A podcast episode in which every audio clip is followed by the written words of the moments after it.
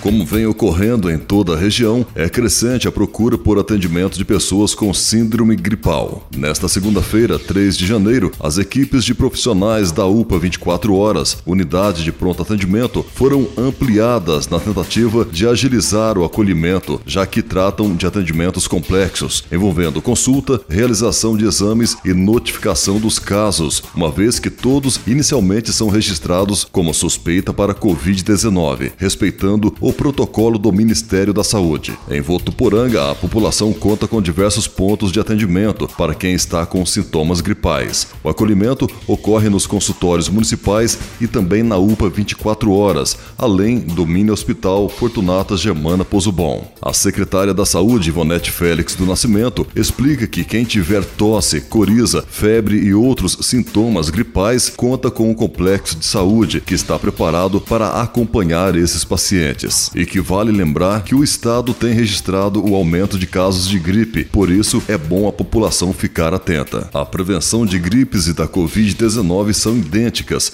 A população precisa redobrar os cuidados, como o uso de máscara, respeitando ao distanciamento social, evitando aglomerações e realizar a frequente higienização das mãos. A sensação que a pandemia acabou fez com que as pessoas esquecessem desses cuidados básicos. Estamos vendo que ainda há casos e que, paralelo a isso, outras doenças respiratórias estão altamente contagiantes. Por isso, precisamos nos cuidar. Finalizou Ivonete. Prefeitura de Votuporanga, conectada a você.